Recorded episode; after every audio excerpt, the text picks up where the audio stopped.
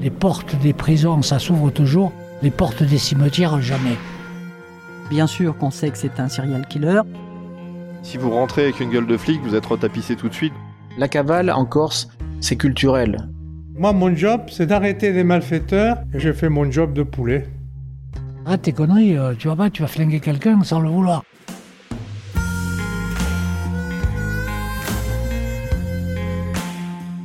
On dit d'eux qu'ils sentent la poudre, qu'ils partent tôt et qu'ils rentrent tard. On dit d'elles qu'elles ont de la poigne, qu'elles sont déterminées et qu'elles ne lâchent jamais. Ils et elles sont CRS, agents du renseignement intérieur, enquêteurs, baqueux, nuiteux, en sécurité publique, en unité d'intervention, dans les aéroports ou encore en ambassade. En un mot, ils et elles sont flics. Flics de la République, flics par conviction, flics de devoir. Les flics ne laissent personne indifférent. Parfois controversés, renfermés ou même détestés, ils sont aussi avenants, attachants, voire captivants. Dans ce podcast, vous entendrez des récits hors normes de femmes et d'hommes de passion pour qui être flic, c'est avant tout un état d'esprit. Leur vie n'a rien d'ordinaire et ils vous la racontent dans Flick Stories. Pour ce deuxième épisode, Ange Mancini est notre invité.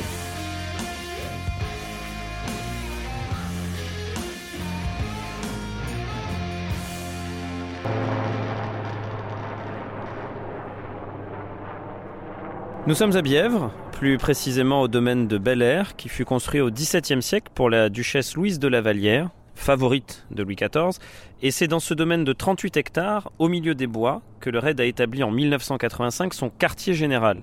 Son premier chef, le préfet Ange Mancini, nous y a donné rendez-vous pour ce deuxième numéro de Flick Stories, et nous partons tout de suite le rejoindre. Ange Mancini, bonjour. Bonjour. Merci euh, d'avoir accepté notre invitation à participer à ce podcast. Il y a 37 ans, vous avez été nommé euh, à la tête du RAID, unité d'élite de la police nationale qu'on ne présente plus, dont vous êtes le tout premier chef et vous vous installez ici, à Bièvre. En fait, on est ici chez vous. On pourrait le dire comme ça, mais depuis longtemps, on a- le, le secteur a changé de propriétaire parce que chaque nouveau chef est chez lui ici. Moi, je n'étais que le premier et le RAID a beaucoup changé depuis. C'est un Et, et ça vous formidable fait- service qui a su s'adapter à toutes les circonstances qu'il a eu à gérer. Et, et ça vous fait quoi, euh, Ange Mancini, de revenir ici? À chaque fois que vous revenez ici, vous ressentez quoi? Un immense plaisir. D'abord un immense plaisir parce que ce que vous voyez là, c'est le résultat de 37 ans de travail. Mais quand je suis arrivé ici en 1985, les routes n'étaient pas goudronnées. C'était simplement de, de la pierraille. Et on s'est installé euh, un petit peu euh, de façon sauvage. Et justement, vous, vous diriez qu'ici, euh, ça change ou qu'il y a quelque chose de complètement intemporel et qu'à chaque fois que vous revenez, il y a des choses qui ne changent pas? Ben, c'est l'esprit qui ne change pas. Ça, c'est totalement intemporel. C'est l'esprit, c'est l'humilité des gens du raid, c'est cette, euh, cette envie euh, de faire partie de, d'un groupe euh, qui est euh, un petit peu particulier, qui a, qui a créé son histoire, qui a été créé à partir de tous les services de la police euh, nationale, de tous les grades, de toutes les spécialités. Et ça s'est fondu dans un creuset qui est devenu le raid. Et ça, en, en 37 ans ou 37 ans plus tard, quand vous revenez encore ici, vous le ressentez encore? Oui, je ressens absolument ça et c'est ce qui est formidable. Tout a changé. hein. Le RAID, il y a, quand je, je l'ai créé il y, a, il y a maintenant 37 ans et on était 80, on était habillés de briques et de broc, euh, on était dans le côté pionnier du service et maintenant c'est un service extrêmement euh, installé, performant de 500 personnes, avec euh, des antennes un petit peu partout en France, avec une force et une capacité, des compétences qui sont euh, exceptionnelles, mais qui se sont améliorées au fur et à mesure de l'évolution du service. Mais justement, si on reste sur l'année 85, donc l'année de la, la- la fondation, pourquoi euh, vous diriez qu'il fallait créer une unité comme le RAID en 1985 Vous Ça savez, manquait à la police nationale? Il y a, il y a pas, il y a pas un moment donné. C'était, euh, c'était un besoin qui se faisait jour. La police nationale avait créé après les, euh, les attentats de Munich. 72 72 avait créé des groupes d'intervention de la police nationale qui étaient répartis sur le territoire national. La gendarmerie nationale, de son côté, avait créé des groupes d'intervention de la gendarmerie nationale.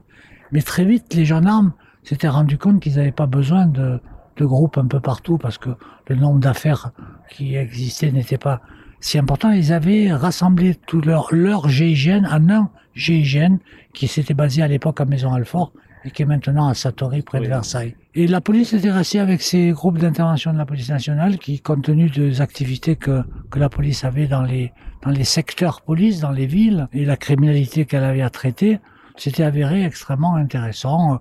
Des groupes d'intervention comme celui de Marseille, de Toulouse d'ailleurs avaient eu euh, une, une vie à, à, eux. Mais petit à petit, on sentait monter à la fois les indépendantismes et ce qu'on a commencé à appeler le terrorisme. Et effectivement, il y avait cet aspect-là qui nous inspirait, et il y avait aussi toutes les affaires de prise d'otages dans les banques, dans un certain nombre de, de, de faits, où il y avait des, des, des moments extrêmement violents. Et, et pour ça, il fallait une unité. De Alors, police on s'était dit, on s'était dit que l'important, c'était d'avoir une unité spécialisée, une unité qui avait une doctrine, qui avait des méthodes, qui avait des moyens, qui avait des compétences, qui avait des équipements qui devaient s'adapter à ces demandes. Et c'est comme ça que l'idée est, est née. Alors notre première idée avec Broussard, on était en Corse à ce moment-là, c'était de transformer la BRI de la préfecture de police en groupe d'intervention nationale, mais évidemment le directeur de la, le directeur de la police judiciaire de la préfecture de police qui s'appelait Touraine et à juste titre a dit bon arrêtez vos conneries, euh, euh, faites votre truc comme vous voulez, mais moi je conserve ma BRI, ce qui, était, alors ce qui était tout à fait, euh, tout à fait euh, légitime. légitime à l'époque. Et je veux dire, le ministre de l'Intérieur en 1985, c'est Pierre Jox. Et j'ai lu que Pierre Jox, au départ, il hésitait entre plusieurs candidats pour être chef du RAID. Et pourquoi vous, Ange Mancini? Pourquoi vous, le premier Sûrement chef parce du que j'ai dû être le meilleur. parce que comme on est tous passés entre ses mains et qu'on a, on a été longuement interrogés, moi j'ai passé trois quarts d'heure avec lui en me promenant avec lui dans le jardin du ministère de Il l'Intérieur. vous a fait marcher pour. Ouais, euh, ouais, on était comme des péripatéticiens, là, on marchait là, tout autour du, du jardin du, ministère à Beauvau. Et euh, bon, je m'étais préparé, moi, à lui expliquer quelle était mon idée pour le RAID, c'est-à-dire un groupe d'intervention, mais avec des gens issus de tous les corps, de toutes les fonctions, de tous les grades de la police nationale, pour essayer de créer cette espèce d'esprit un petit peu de la police nationale. Au bout de dix minutes, je j'attendais à ce qu'il me pose des questions et là il m'a dit et alors Et ça alors, je- un blanc.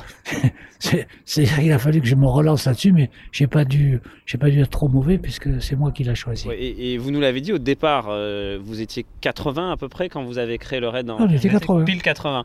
Vous m'aviez confié quand on préparait cette émission que vous n'aviez pas de tenue officielle et que vous les aviez habillés avec des tenues de CRS. Ah, c'est pas des tenues aviez- de CRS, c'est des tenues de, d'ouvriers de, CRS, c'est-à-dire, c'était des tenues bleues, des bleus de travail, quoi, des bleus de chauffe. Et j'avais fait broder sur un petit truc blanc le, le, le mot RAID, ça existe d'ailleurs, vous devez voir des photos. Et, et c'était assez extraordinaire parce que moi j'étais, j'arrêtais, ils, ils étaient, ils étaient un peu euh, vexés. Et puis là, je leur disais, mais vous êtes beaux les mecs, vous êtes superbes. J'ai fini par les convaincre. Donc ils étaient fiers d'être là quand Ils même. étaient très ils fiers. étaient très fiers. Très très fiers. Alors, je crois savoir que une des particularités du RAID, c'est que la salle de sport de cette unité d'élite se trouve dans une chapelle. Absolument, très Euh, belle chapelle d'ailleurs. Vous, vous nous y emmenez? Oui, bien sûr. Allez, on y va.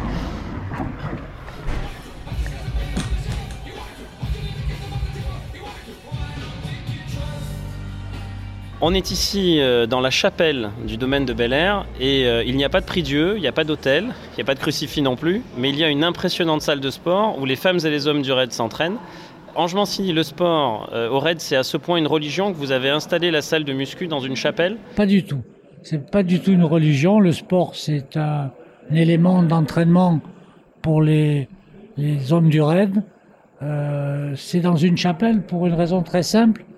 C'est qu'il y avait un volume tel, dès le départ, ça nous a séduit, euh, puisqu'il y avait longtemps que la chapelle n'était plus consacrée. hein. Donc je sais pas si Dieu était encore là ou s'il était parti, mais disons qu'elle était plus consacrée du, au sens de la religion. Et, et c'était un endroit magnifique, avec des vitraux, avec un volume d'espace euh, et une hauteur de plafond qui permettait à un nombre assez important de gens de pouvoir travailler en même temps. Parce que le sport, c'est pas une religion, mais c'est un des éléments de base du travail du raid. Ce qu'il faut au raid, c'est pas des, des super champions, c'est pas celui qui va être prêt pour le jour des Jeux Olympiques ou pour la finale de, Coupe du Monde de football. Il faut des, des gens qui soient, qui soient de constitution robuste. J'avais l'habitude de dire, moi je veux pas de champions parce qu'ils sont trop fragiles et psychologiquement et physiquement, mais je veux des bûcherons canadiens. Donc des gens euh, qui sont propres dans leur tête, clairs, capables de, de faire des choses exceptionnelles, mais tout en gardant les pieds sur terre. Et, et pourquoi la boxe? Pourquoi ce rapport particulier à ce sport-là? Alors la boxe, alors il n'y a pas que la boxe. Hein. Non, parce qu'ici, je vois qu'il y a des sacs se- de, de, frappe partout. Tout se euh, pratique. Euh, Il y a la boxe, la boxe française, il y a tout un tas de trucs. Mais la boxe anglaise, c'est un sport extrêmement difficile à l'entraînement. Il faut, quand on s'entraîne à la boxe, c'est vraiment euh, quelque chose d'extrêmement difficile. Et puis qui développe des réflexes phénoménaux. Hein, parce que euh, on ne voit pas arriver un coup de poing, on voit pas arriver une chose. Regardez cette photo, elle est assez parlante de ce que c'est que la boxe. oui, c'est qu'on voit, on voit un crochet qui est, dé- qui est euh, donné en direct euh, entre deux boxeurs. qui montre la, la vitesse, la rapidité, l'intensité. En 1985, quand vous vous installez euh, ici, euh, dans, dans ce domaine de Bel Air, avec le RAID, vous avez euh, à peine le temps de prendre possession de vos locaux que éclate une très médiatique affaire, qui est celle de la prise d'otage du tribunal de Nantes.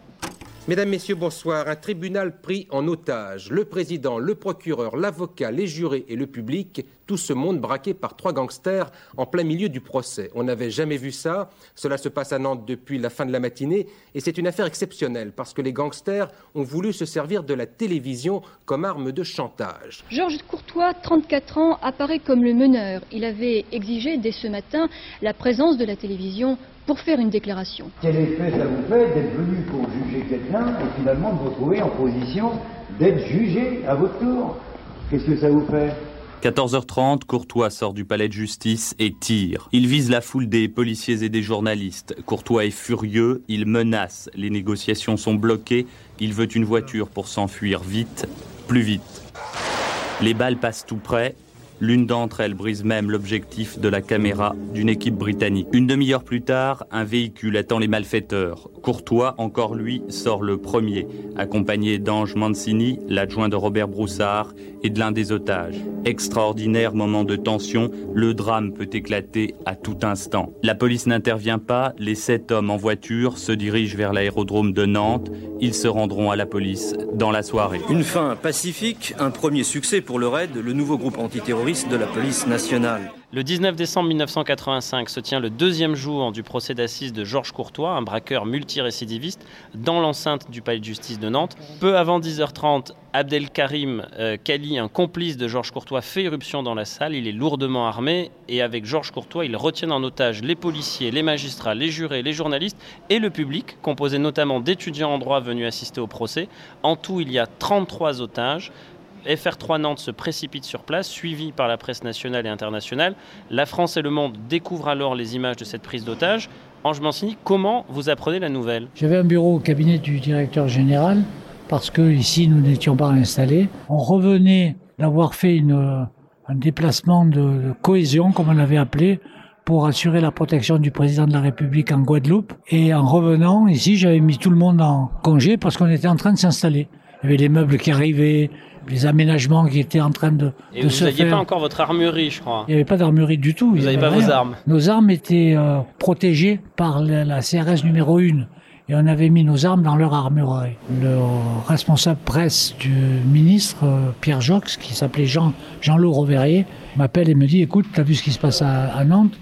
Tu penses pas que ça pourrait être une affaire pour le raid J'ai dit oui, oui, absolument. euh, C'est tout à fait ce pourquoi on a été créé, on s'est formé, on s'est préparé. Alors on que est, vous on est étiez prêt à y trois, aller. quoi. Euh, À ce moment-là, on, on était trois au cabinet du directeur général. Il y avait cinq, six personnes ici. Tout le monde avait été mis en repos. J'aurais dit, bon, vous restez chez vous. Et s'il y a quoi que ce soit, on vous appelle. Et alors, justement, j'avais une question sur Robert Broussard, parce que Ange Mancini, à cette époque, Robert Broussard, donc il travaille pour la direction générale de la police nationale, et il est présent à vos côtés euh, à Nantes. Mais est-ce que vous avez été gêné par la présence de Robert Broussard euh, à Nantes? Parce que le chef du raid, d'après tout, c'était vous. D'abord, Robert Broussard, il était adjoint opérationnel au directeur général de la police nationale. Donc, tous ces aspects opérationnels le concernaient. Mais non seulement j'ai pas été gêné par Robert Broussard, qui en plus d'être un ami, c'était quelqu'un qui était connu de tout le monde. Bien au contraire. Euh, Plutôt que d'être gêné par la présence de Broussard, la moitié de l'affaire était déjà Parce résolue. que quand- Georges Courtois était flatté que ce soit Bien Robert sûr, Broussard qui sûr, se déplace. Euh, Broussard, vous vous rendez compte, pour un type comme Courtois, euh, Courtois, c'est un type qui avait 40 ans, il avait 20 ans de prison sur 40. Donc c'est vraiment le loser, quoi. hein. Et il y a un mec comme Broussard qui vient, il, il est un peu fasciné, quoi. hein. Et comment vous gérez sur place? Que On a dit 33 otages, c'est énorme. Vous pouvez pas intervenir dans le tribunal avec 33 otages. Comment vous travaillez? Mais l'objectif dans une prise d'otage, c'est pas d'intervenir d'abord. Il y a un jeu, si vous voulez, d'équilibre qui se pose, comme euh, avec la bombe atomique. Si chacun a la bombe atomique, on l'utilise pas. Donc là, si vous voulez, on est deux groupes. Un qui détient des otages et qui dit si vous me donnez pas ça, je vous en tue un toutes les heures. Et un autre qui dit attends, on est là en train de, on va discuter. Si vous touchez aux otages, là, c'est nous qui allons intervenir. Donc il faut créer cette espèce d'équilibre qui fait qu'ensuite on discute.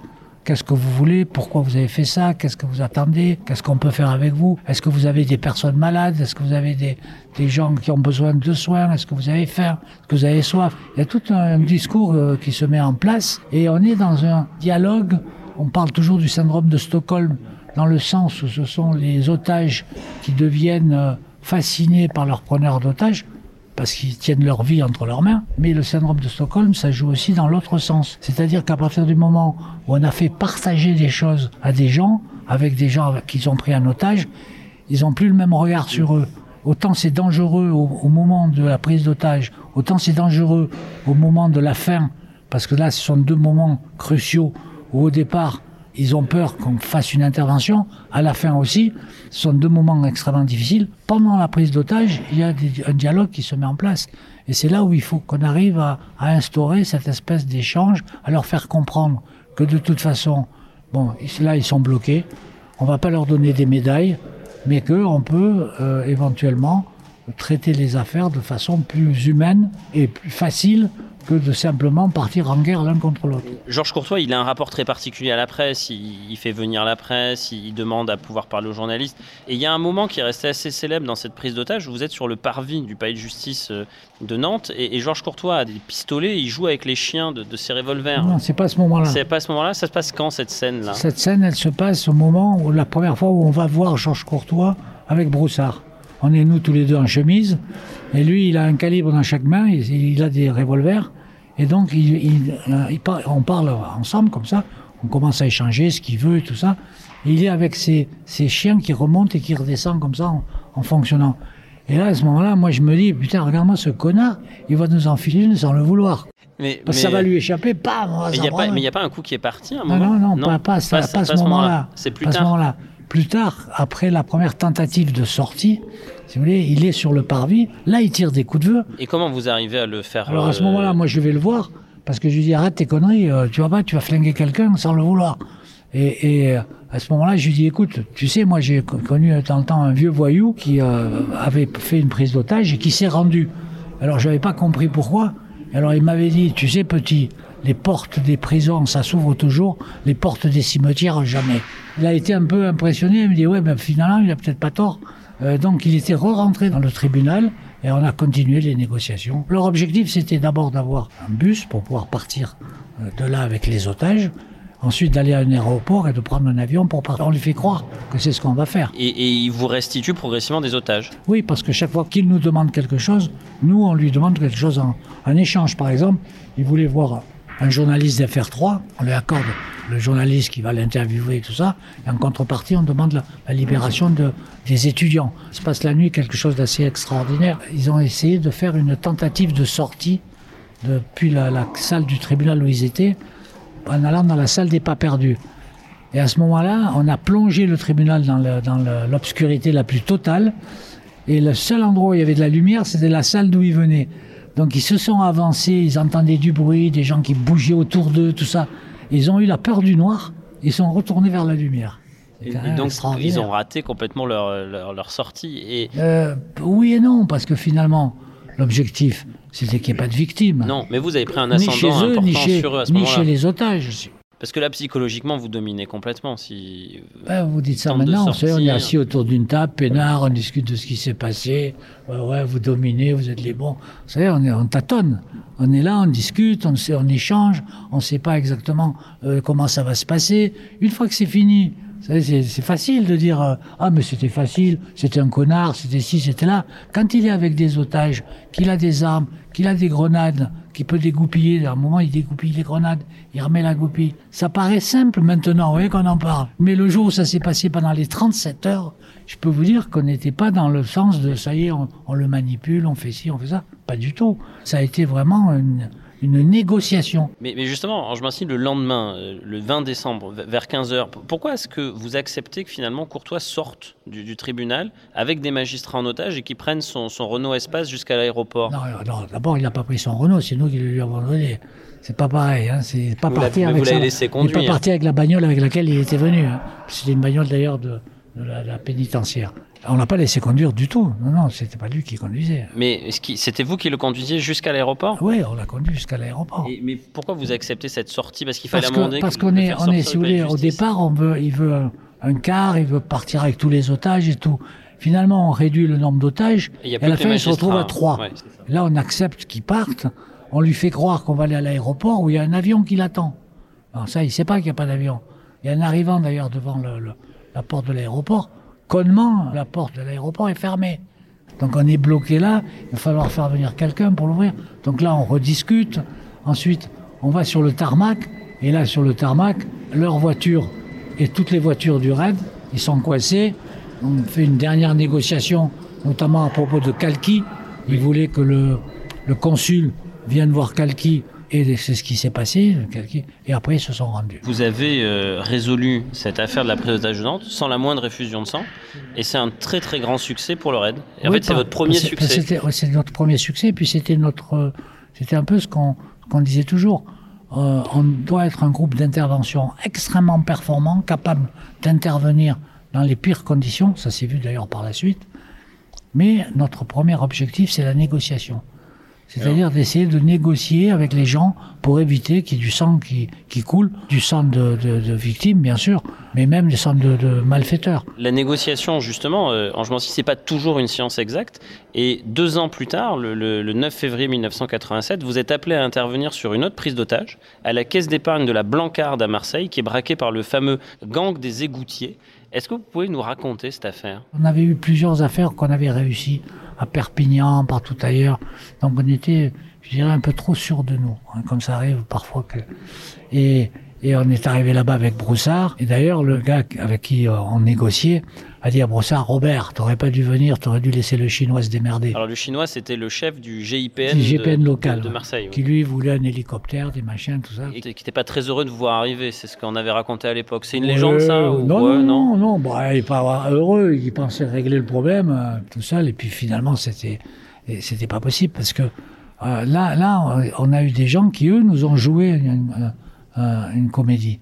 C'est-à-dire qu'ils nous ont fait croire euh, qu'ils étaient en train d'ouvrir des coffres, de faire tas de trucs. Alors c'est vrai que c'est ce qu'ils avaient fait, mais après, ils avaient demandé à leurs otages de continuer à taper comme si Sur les coffres. pendant que eux partaient. entendiez des bruits, Voilà, euh, pendant que eux partaient par le, les égouts. par des égouts sur un émissaire qui avait été creusé jusque sous l'intérieur de, de la banque. Et ça avait duré des semaines. Il y avait des alarmes qui se déclenchaient, ça avait inquiété personne. Puis bon, nous, on s'était bien dit que il devait y avoir un truc avec des égouts. Euh, et on avait envoyé une équipe vérifier tous les parce que vous aviez un égout central puis vous aviez tous les émissaires qui arrivent de chaque immeuble. Et ils avaient ils avaient eu l'intelligence de boucher leur émissaire à eux avec une plaque en fonte sur laquelle ils avaient mis de la terre. Ce qui fait que quand on regardait de, de- du fond de- du truc Ouais, vous voyez rien. on voyait rien. Et après quand ils sont sortis là on a vu qu'ils étaient sortis. Là, quelque part, il... ils ont eu on les a tous récupérés par la suite hein. Alors, le mois de février 1987 est, est très riche en actualité pour le RAID, parce que bon, là, on a parlé du 9 février 1987, cette fameuse prise d'otage du gang des égoutiers à Marseille.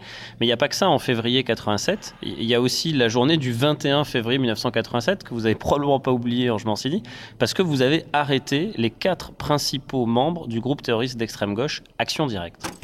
Les chefs historiques viennent de la clandestinité, ils vont y retourner. Barre de fer, cocktail Molotov, casque de motard, l'option violence comme projet politique. Quatre ou cinq personnes composent le groupe au début, mais très vite, elles entraînent une centaine de sympathisants.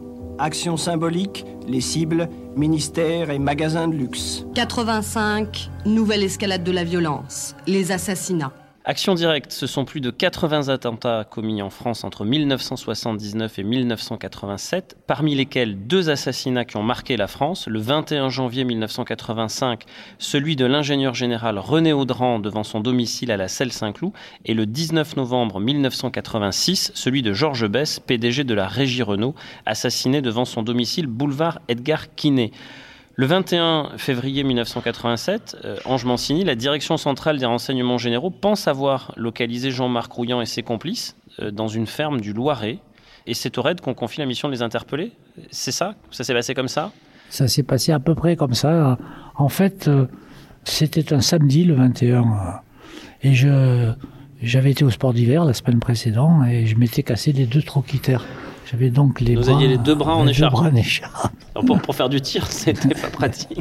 Et en, en arrivant euh, ici, c'était mon chauffeur Jean-Louis euh, qui était venu me chercher parce que je pouvais plus conduire la voiture. Et en arrivant ici, on était trois. Il y avait Jean-Louis, il y avait moi, il y avait le gars de permanence euh, du RAID. Et là, je reçois un coup de fil de Pandro, qui était le secrétaire d'État à sécurité. Auprès de Charles Pasqua. Et qui me dit, les loups sont dans la bergerie. Est-ce que vous avez la possibilité d'intervenir Alors je dis, bah évidemment, monsieur, pas de problème. on était trois. hein. Encore, ouais, c'est toujours rigolo. Et donc là, vous, ram, vous ramenez, Et là, tout évidemment, il y, a, euh, y a tout le système de rappel. Et ma première grande fierté dans cette affaire, c'est que euh, deux heures plus tard, euh, on est euh, 30 équipés, prêts à intervenir euh, à Vitry-au-Loge. Euh, alors à ce moment-là, j'avais pris contact avec Claude Bardon, qui était le patron des renseignements généraux, et avec un commissaire qui était le patron de la, la c'est la section euh, opérationnelle. opérationnel des renseignements généraux. Et euh, on a rendez-vous à, à Orléans, au commissariat d'Orléans, où là, il nous montre les, les plans, les endroits et tout. On se, on se rend sur place. Et alors là, et, première anecdote, quand on a créé le RAID, on avait décidé de prendre des tenues noires. Parce qu'on allait le plus souvent intervenir la Oui, nuit, la nuit, ouais. dans des trucs comme ça. Et là, il avait neigé. C'était tout blanc et il y avait 350 à 400 mètres entre la route et la ferme. Et, et je me suis dit, putain, mais on va, Vous allez vous faire on va se détroncher faire détroncher direct, ouais. sans problème. Et puis finalement, j'avais envoyé une équipe voir s'ils étaient, si c'était bien eux. Et celui qui était près des poubelles, il voit Ménigon sortir pour vider les, les ordures, quoi. Donc là, vous savez que là, c'est là, on sait, on sait qu'ils sont là, et on se disait, putain, s'ils étaient là tous les quatre, ça serait génial, quoi. Le, pour le renseignement, c'est qu'ils étaient tous les deux. Rouillard et Médigon, on a la chance de les trouver tous les quatre. Et ils vous tirent pas dessus? Alors, si vous voulez, quand on intervient, d'abord, après, quand vous êtes dans la maison et que vous regardez à l'extérieur, à l'extérieur il fait noir. Et vous voyez rien. Nous, on voyait la lumière de la maison. Mais eux, ils ne voyaient pas, finalement. Mais moi, j'étais le dernier, parce que j'avais les, bras- les bras comme ça. Et je m'a- et j'entendais crisser la neige. Je disais, mais c'est pas possible qu'ils nous entendent pas, quoi. Et on arrive jusqu'à la porte. Alors là, on fait un truc extraordinaire. On défonce la porte alors qu'elle était ouverte. On pouvait pas- savoir. pouvait pas prendre le risque qu'elle soit fermée. Et ils étaient en train de, de déjeuner tous les quatre en face de la porte. C'est une sorte de longère, hein, un peu comme ça. Et il y avait contre le mur un escalier de meunier, comme on dit, qui montait tout le long du mur. Et quand on rentre, le temps de casser la porte, faire un peu de bruit, tout ça, trois étaient déjà partis à l'étage par l'escalier, et Rouillant montait le petit escalier de meunier avec un calibre à la main comme ça. Mais il ne nous menaçait pas. Il montait en regardant vers le haut. Et à ce moment-là, il y a un gars qui lâche une rafale de, de PM euh, sur le mur, qui est un mur en, en béton. Il y a un éclat de béton qui touche euh, Rouillant à la fesse. D'ailleurs, dans la procédure, vous avez les fesses de Rouillant avec un gros bleu comme ça.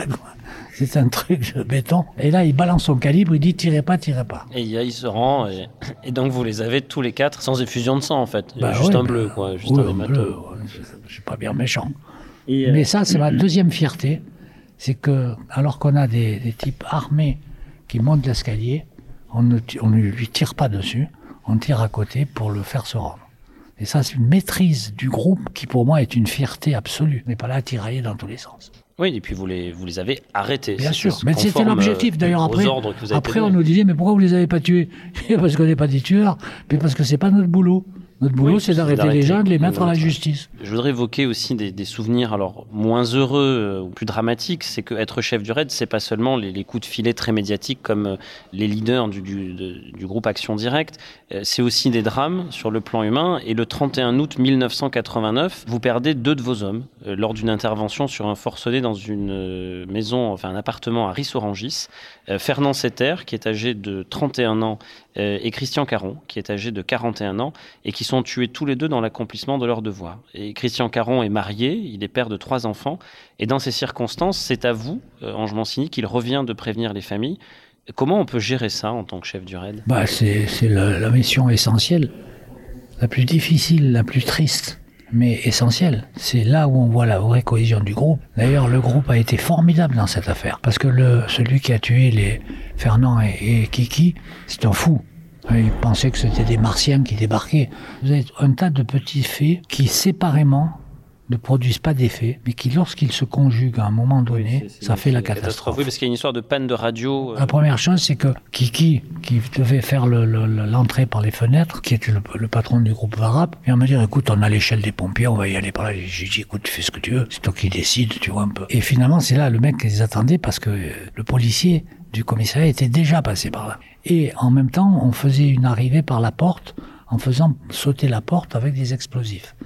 Il s'avère que le gars avait blindé sa porte, mais sans le faire exprès, hein, et que ça a créé un vide entre la porte et, le blindage, et que l'explosif, au lieu de pousser la porte, il s'est répandu entre le, le, blindage et l'explosif. Donc la porte n'a pas sauté. Mais comme au départ on avait dit, dès que la porte saute, vous plongez dans le truc. Oui, eux, ils ont pensé que c'était le signal. Eux, ils ont pensé que c'était le signal. On a voulu les prévenir par radio, c'est à ce moment-là qu'on a eu une panne de radio. On a mis 53 minutes pour le maîtriser. Depuis le moment où on est rentré dans l'appartement, 53 minutes, il a fallu qu'on l'assomme à coups de barre de fer. Tellement il était oui, euh, on aurait pu tuer, mais, délire. Euh. Mais c'était pas l'objectif. Et ce qui fait la force du groupe aussi, c'est que les gens ont compris pourquoi on avait fait ça comme ça qu'on n'avait pas tué ce type qui était un pauvre mec finalement. comment une unité comme le RAID se, relève de ces deux premiers morts en opération? Ben Parce que c'est dans l'ADN, on sait au, RAID, quand vous êtes au RAID, vous savez qu'un jour ça peut arriver. Vous n'avez pas envie que ça arrive. Hein. C'est moi, quand j'entendais des gens dire, notamment des gens qui protégeaient le président de la République, des gendarmes à l'époque, je leur demandais, vous êtes prêts à mourir pour le président? Et les gendarmes me disaient, oui, je suis prêt à mourir pour. Moi, pas du tout. Hein. Je suis prêt à mourir pour personne.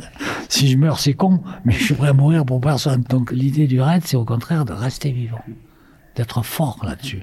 Et quand il arrive quelque chose, on sait quand même qu'au fond de soi, on a toujours cette idée qu'un jour ça peut arriver. Et puis peut-être il y a la force du collectif. Euh, mais c'est ça, c'est ce que c'est ça, aussi, que, ça que, je veux dire. Mais même peut-être pour la, famille, c'est-à-dire qu'ils ont dû être euh, Bien sûr, la famille euh, toujours. Vous voyez, on a chaque année une cérémonie où la famille vient. Alors après, le fait d'aller évidemment prévenir la famille, c'est le rôle du chef. C'est à lui de le faire. Alors là, pour moi, c'était encore plus pénible. Parce que Kiki, c'est un très très bon copain. Je connaissais sa femme, je connaissais ses, ses enfants. Et quand j'arrive dans la rue, évidemment, il y a les mômes qui se rendent pas bien compte. Oui, parce que vous veniez pour une visite amicale. Et, et, alors que sa femme, je la vois, euh, euh, elle, elle, elle sait, parce qu'elle a entendu. Et elle sait que si moi je viens, il y a quelque chose de grave. Alors Ange Mancini, votre carrière euh, dans la police, elle démarre bien évidemment avant le raid et elle se poursuit après le raid. Et je vous propose qu'on évoque tout ça euh, au deuxième étage de ce bâtiment, euh, dans vos anciens bureaux en fait. Allons-y.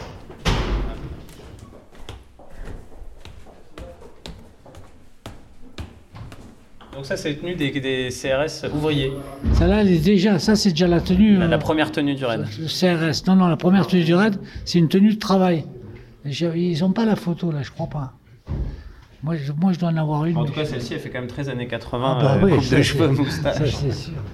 On a, tout créé parce qu'il fallait euh, petit à petit les doctrines, l'emploi, le, le matériel. Le raid, il y avait recherche, mais c'était pas que la recherche des individus c'était les recherches techniques aussi. Il y avait un groupe technique qui passait son temps à faire des recherches. On a même créé un fusil, un fusil spécial police, qui est l'Ultima Ratio, qui était vraiment un fusil fait pour la police. L'autre photo sur laquelle je voulais vous faire réagir, c'était celle où il y a, on a la, panthère, de, panthère dans, la chapelle. Une vraie panthère d'ailleurs. Ouais, c'est une vraie panthère. Pourquoi c'est le symbole du raid? Pourquoi quand vous avez créé le raid, vous avez choisi la panthère pour symbole?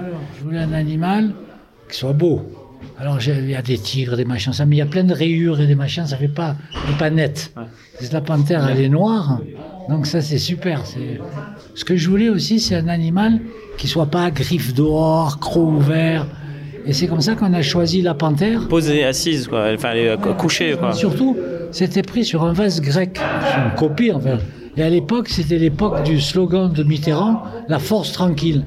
Ah, moi, je disais, on a la panthère tranquille. Oui, c'est une forme de force tranquille. Et c'est depuis le, symbole du raid. Quoi. Il y a une dernière photo, hein, je m'en qu'on voulait vous montrer. C'est une photo de vous euh, avec Pierre Jox, qui est juste derrière cette porte là-bas. C'est jeune et beau, là. hein. Mais ça, c'est vous. C'est vous avec le ministre Pierre Jox. Et alors, dans quel contexte elle est prise cette photo? Parce et- et oui, bien sûr, Jacques qui était venu voir le raid, qui était installé ici, et on lui a fait visiter le service, et bien sûr, on lui avait fait une exposition des armes de, du raid du raid. Donc là, vous, vous êtes à l'armurerie et vous lui montrez euh, avec quoi vous travaillez. Ah, excellent. Vous vous rappelez où était votre bureau la, la toute Bien première sûr, fois et- il était ici. Ici Vous étiez installé là Ouais, Donc là, nous, on est installé dans le bureau de l'actuel chef du raid. d'accord. En Franchement, je voulais qu'on revienne un peu sur euh, votre parcours avant le raid. parce Tu vas, a en a- tu vas en beaucoup avoir pour parlé. longtemps. hein. Oui. Parce que vous, effectivement, vous rentrez dans la police le 3 janvier 1966. Vous avez 21 ans. Et au mois de septembre 1966, vous êtes affecté au commissariat de Saint-Philippe-du-Roule, dans le 8e arrondissement de Paris. Ange-Mancini, ça ressemble à quoi la vie d'un commissariat dans les années 1960 à Paris? C'est fabuleux parce que d'abord, ça ouvre à 8 h du matin et ça se termine à 22 h. Et c'est un endroit où il y a des gens qui viennent pour faire leur passeport, leur carte d'identité, leur permis de conduire, leur carte grise. Il y a un échange avec la population. Actuellement, quand tu vas dans un euh, commissariat, soit tu y vas pour te plaindre, soit parce qu'on t'y emmène de force. Oui, c'est pas faux. Et c'est ça qui crée cette distance avec les gens aussi. On avait des commissariats de quartier de police judiciaire. C'est là où se faisait cette liaison entre les gens et... Alors que maintenant, c'est fini. Le mec, Maintenant, il n'y a plus de commissariat de quartier euh, à Paris. ouais. il y a plus de mecs en civil. On a un peu militarisé la police, quoi. Ce qui n'est pas, pour moi, euh, un bon, une bonne image qu'on donne. Parce Oui, c'est pas le lien police-population quand, on fait le- du maintien de l'ordre, c'est évident qu'il faut qu'on soit, qu'on ait des, des- des tenues adéquates. Quand on fait de- du raid, bien sûr. Mais quand on fait de la police judiciaire de quartier, je suis pas certain qu'on ait besoin d'avoir un gilet pare-balles et d'être déguisé en, militaire. En 1969, donc trois ans plus tard, vous êtes affecté à la division nationale antiterroriste. Vous y resterez jusqu'en 1972, où vous rejoignez pour un an l'Office central pour la répression de la traite des êtres humains. Et quand je me suis penché sur euh, ces années-là de votre parcours, Ange Mancini, je me suis demandé où vous avez trouvé le temps de suivre des cours de droit à la faculté de Nanterre en parallèle de votre vie de flic. Comment vous avez concilié les deux? Parce que dans la vie, plus tu fais de choses et plus tu as le temps d'en faire. Celui qui n'a pas le temps de faire des choses, c'est le mec qui est sur le canapé et qui ne sait pas quoi foutre. Oui, mais là quand même, vous étiez à la fac de droit le jour et au commissariat la nuit ou... Non, c'est l'inverse. L'inverse. La, la fac de droit de Nanterre, justement, on est juste après mai 68. Ouais. Euh, Euh, quand, on est un jeune policier qui, qui a quoi, 25 ans, 26 ans, euh, c'est c'est quoi l'ambiance là-bas? Alors elle est très curieuse et il y a encore des patrouilles de policiers, de CRS et de gendarmes en mobile qui se baladent aux alentours de la fac mais qui n'ont pas le droit d'y pénétrer. C'était un lieu où la police n'avait pas le droit de pénétrer. Maintenant on demande des flics partout mais à l'époque on n'en voulait en pas. Nanterre, c'était pas possible. Mais vous, à la faculté de, De droit, de droit droit et, et sciences de, de économiques. Nanterre, vous passez votre maîtrise de droit public. Ça, Ouais, j'ai lu ça. ouais, ouais. Puis vous présentez le concours de commissaire de police. Vous le réussissez brillamment et vous voilà parti pour Saint-Cyr-au-Mont-d'Or près de, de Non, le Lyon. co- concours de commissaire de police, je le passe pendant que je suis à la fac. Et, euh, et vous le En réussissez du- 70. du, le premier passe. coup. Ouais. Et une fois que vous êtes euh, à l'école nationale supérieure de police, euh, vous y restez, donc vous y faites votre scolarité. Et en 1975, vous sortez de l'école et vous retournez à Paris. Euh, vous êtes affecté à la deuxième brigade territoriale qui est compétente sur les euh, 9e, 18e, 19e arrondissements de la capitale. C'est le Paris euh, de Pigalle, de la nuit, du Le proxénétisme. cœur criminel de la France. Ah oui, c'est le clan Zemmour, le clan Barbier. Est-ce que vous pouvez justement nous raconter l'ambiance de, de ce Paris euh, des années 70, euh, mais du Paris de la nuit et du Paris euh, du proxénétisme et du banditisme? C'était encore l'époque où il y avait des bars à hôtesse. C'était, je dirais, un relan de, des années d'après-guerre. mais, mais comment on peut incarner la police là-dedans? Ah ben, c'est-à-dire qu'on est respecté. Ouais. Mais bien sûr. Courtisé peut-être. Courtisé, et même certains se laissent séduire. Moi, j'avais l'habitude de dire, quand je recevais les jeunes à la deuxième brigade territoriale, ici, vous avez que des patrons de boîte de nuit, des putes et des julots. Donc, ils vont vous trouver formidable, intelligent et superbe. Vous êtes con, vous êtes laid et, et vous avez rien à foutre. Donc, tout ça, c'est- il faut que vous vous rappeliez bien de ce truc-là. Et maintenant, vous pouvez vous laisser inviter à bouffer, à boire, il n'y a pas de problème. Quand vous aurez trop bouffé, vous dégueulerez. Quand vous aurez trop bu, vous vous endormirez. Mais le premier qui prend 10 balles, je le vire. Parce que la corruption, c'était... Inadmissible. Mais c'était fabuleux. C'était un monde de voyous, de truands, de putes. Moi, j'ai connu l'époque où il y avait encore les hôtels d'abattage à Pigalle. J'ai emmené d'ailleurs des journalistes, Jean-Loup Renaré, je l'avais amené voir un hôtel d'abattage. Et vous avez connu ce, ce Paris-là C'était un Paris comme ça, quoi. C'était, mais c'était autre chose, c'était une autre façon. La société a changé. Et ce qui était acceptable à l'époque ne l'est plus. Et c'est comme ça, il faut s'adapter. La force du euh, Rennes, ça a été, depuis 37 ans, de s'adapter à la réalité du terrain. Et en, 1978, vous, vous êtes euh, aspiré, happé par la brigade criminelle, la, crime, comme on dit. Direction pour vous, le 36 quai des Orfèvres. Vous avez 34 ans et vous allez bien sûr mener des enquêtes criminelles. J'avais déjà été au 36 parce que j'avais été à aux archives. Ah oui, juste avant euh, votre affectation en 1966. Vos années à la crime, Ange Mancini, qu'est-ce qu'elles vous ont appris avec le recul? La crime, c'est une école assez extraordinaire du doute la première chose qu'on apprenait en arrivant à la quand on était jeune inspecteur ou jeune commissaire, c'est tu n'as pas d'hypothèse. Quand tu as une affaire qui arrive, tu n'as aucune hypothèse. Parce que si tu as une hypothèse, même de bonne foi, tu vas aller dans le sens de ton hypothèse et pas voir les autres. Donc il faut se, garder d'avoir une idée préconçue. Chaque fois qu'un journaliste vous demande euh, quelle est votre hypothèse? On n'a pas d'hypothèse. On rassemble des morceaux et par des preuves, des témoignages, des constatations. Et petit à petit, on rassemble ces morceaux et c'est une espèce d'image comme un puzzle qui se met en place et qui fait apparaître la vérité ou pas.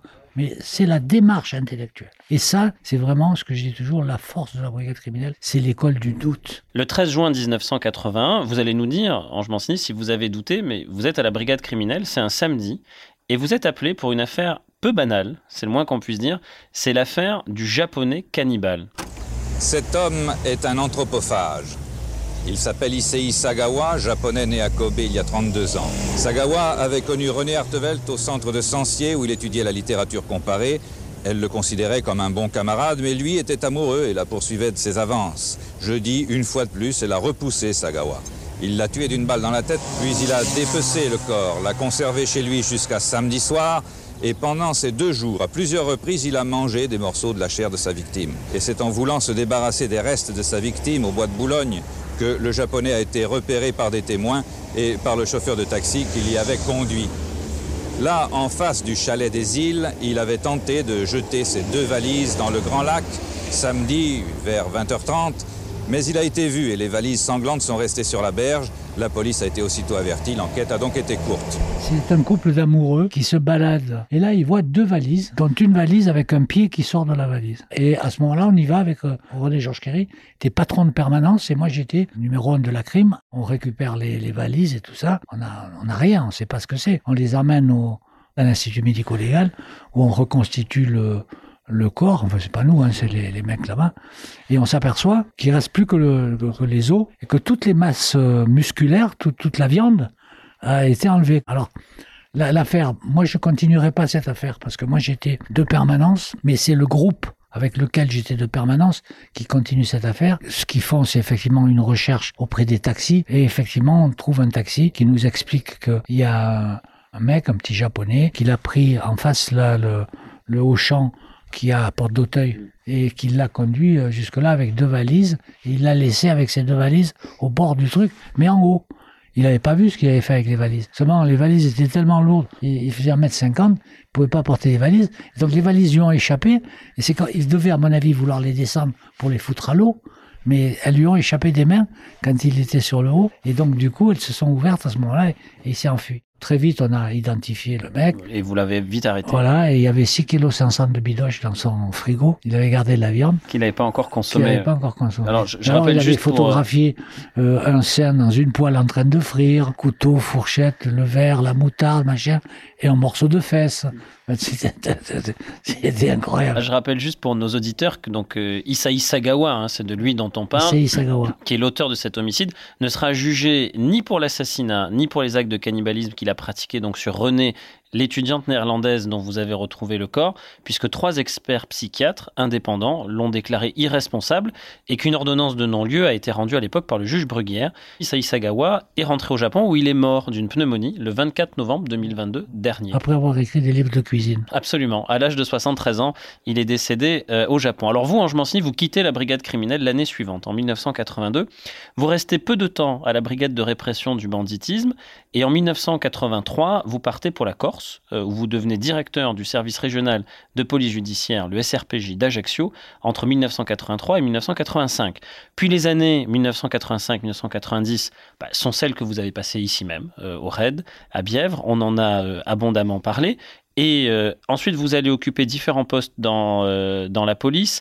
Euh, vous occupez des postes notamment à la police judiciaire de Versailles. Puis vous êtes à la tête du service de coopération technique internationale de la police, le STIP. Pourtant, j'étais sous-directeur des affaires criminelles à la DCPJ et directeur central adjoint de la police judiciaire. Et tout ça donc jusqu'en 1999, où vous devenez préfet. Et là, vous avez 55 ans. Pourquoi vous avez décidé de finalement devenir préfet et de ne plus être policier? Vous aviez fait le tour à 55 ans de ce que vous pouviez faire dans la police? J'avais plus envie de me remettre dans le même circuit, dans le même mode. Bon, quand j'étais directeur central adjoint, que je pouvais avoir de plus. Préfet, c'était une carrière nouvelle. C'était en plus, alors à titre personnel, pour moi beaucoup plus intéressant.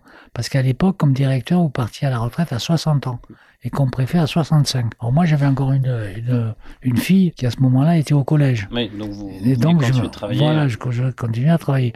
Donc c'était les deux raisons.